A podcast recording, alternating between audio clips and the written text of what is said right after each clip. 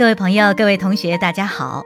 英读古诗之二十四节气，今天我们来到了芒种，这是二十四节气当中的第九个节气，也是夏季的第三个节气。芒种这个芒呢，就是麦芒的芒，上面一个草字头，下面一个亡羊补牢的亡，它呀是一个形声字。这个草字头呢，表示这是跟植物有关的事儿；底下这个亡字，表示的是声音。这个芒字，它的本意就是指植物啊没有叶子的穗子的外面起保护作用的针刺。比如说小麦，它的麦穗外面就有非常扎人的那个刺儿，非常的锋利。嗯，所以成语呢有针尖儿对麦芒。这个麦芒和针尖儿，它的尖锐程度是差不多的。这个成语呢，比喻说双方啊都非常的厉害，但是呢互不相让，正面冲突，对着干。然后又有本意呀，引申了一下，就是指刀剑的锋芒。再引申一下，又可以指光芒。怎么样？中国汉字有意思吧？一个字儿，它代表的含义可多了。有机会啊，给大家讲一讲中国汉字的造字方法，有非常多种。现在你就记住这个“芒种”的“芒”，它是一个形声字就可以了。芒种呢，是有芒的谷类作物可种的意思。在这个时节啊，气温升得非常快，雨量也大，空气湿度也大。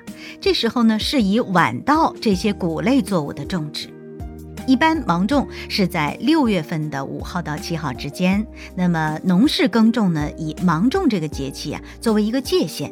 过了芒种之后，这作物的成活率那可就降低了。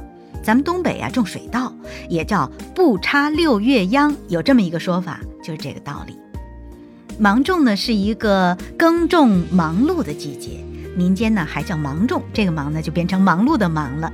是啊，这时候啊忙忙碌碌的，南方正在种稻，北方正在收麦子。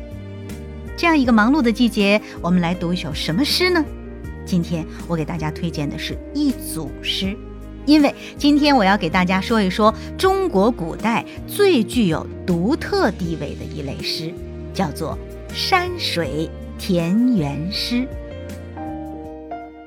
有人曾经开过一个玩笑，说我们中国人啊，每一个人骨子里都是一个农民。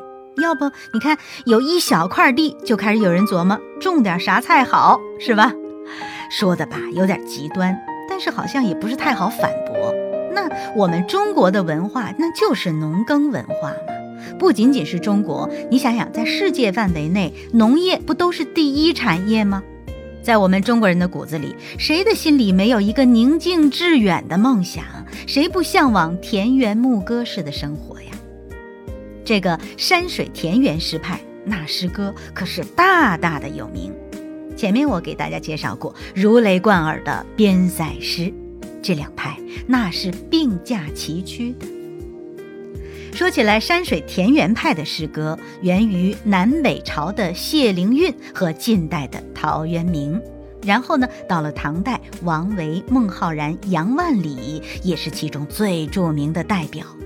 这类的诗啊，以描写自然风光、农村的景物以及安逸恬淡的隐居生活而见长。《尚书》里面有一句话叫做“诗言志”。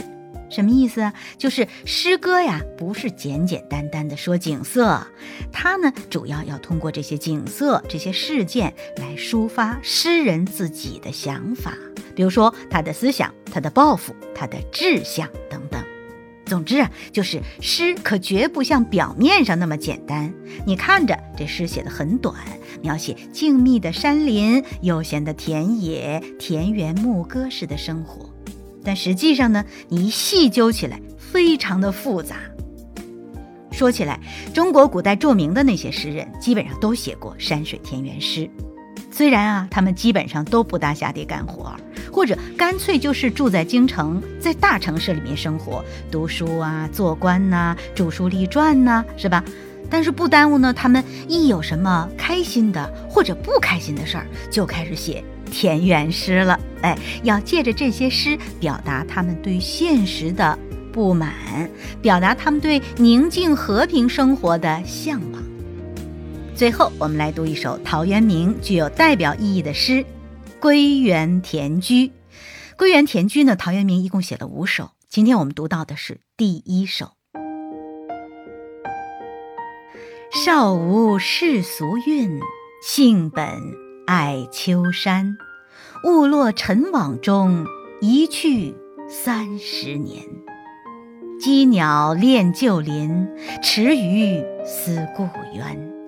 开荒南野际，手镯归园田。